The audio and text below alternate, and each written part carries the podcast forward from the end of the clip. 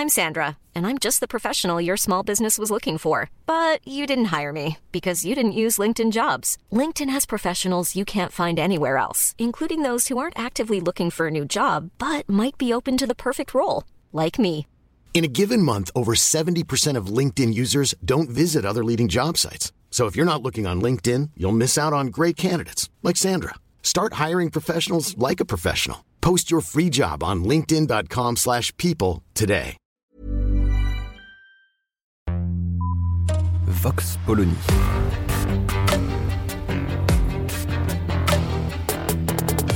L'actualité vue par la directrice du magazine Marianne, Natacha Polony.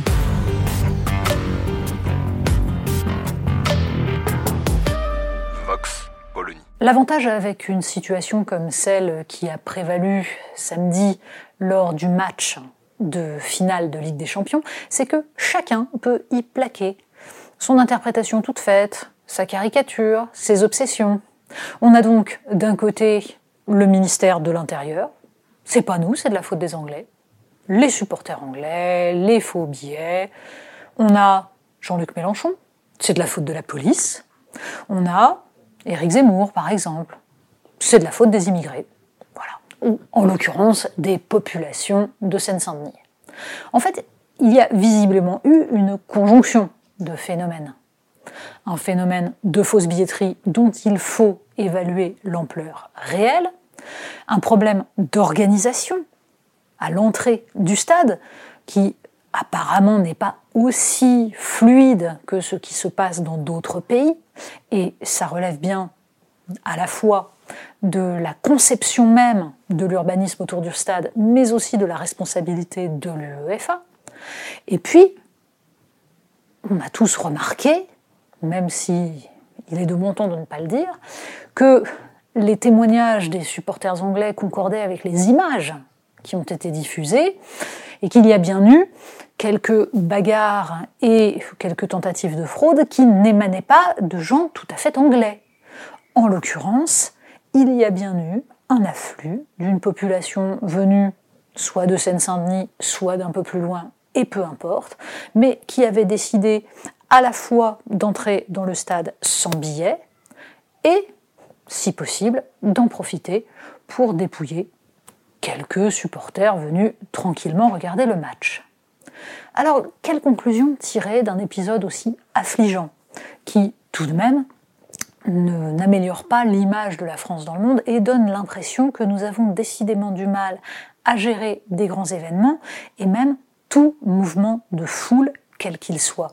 Parce que la violence qu'on a vue là rejoint celle de chaque manifestation désormais en France, de chaque événement de foule, il y a bien immédiatement des violences.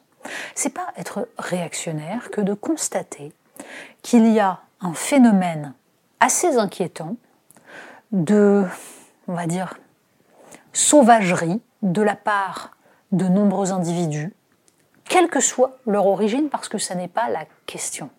Il y a aujourd'hui, dans la société française, la disparition de cette idée que certaines choses ne se font pas.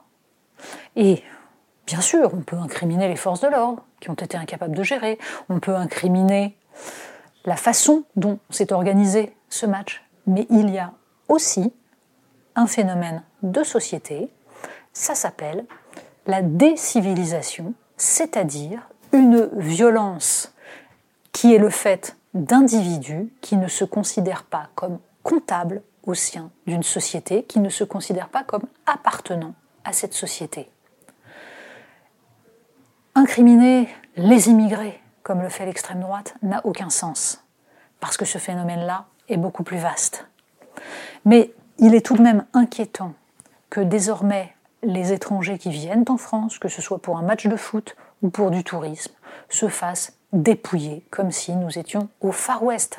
Les touristes qui arborent euh, leurs sacs et leurs portefeuilles aux alentours du Louvre en savent quelque chose.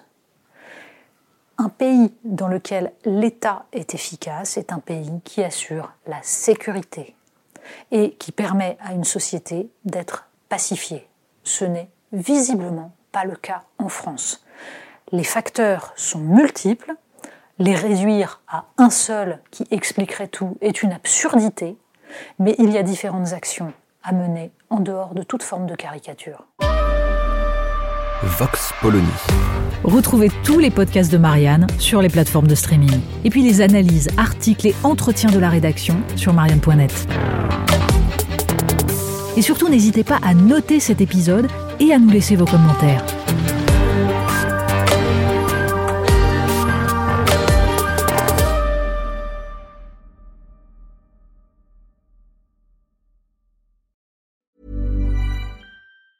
Planning for your next trip?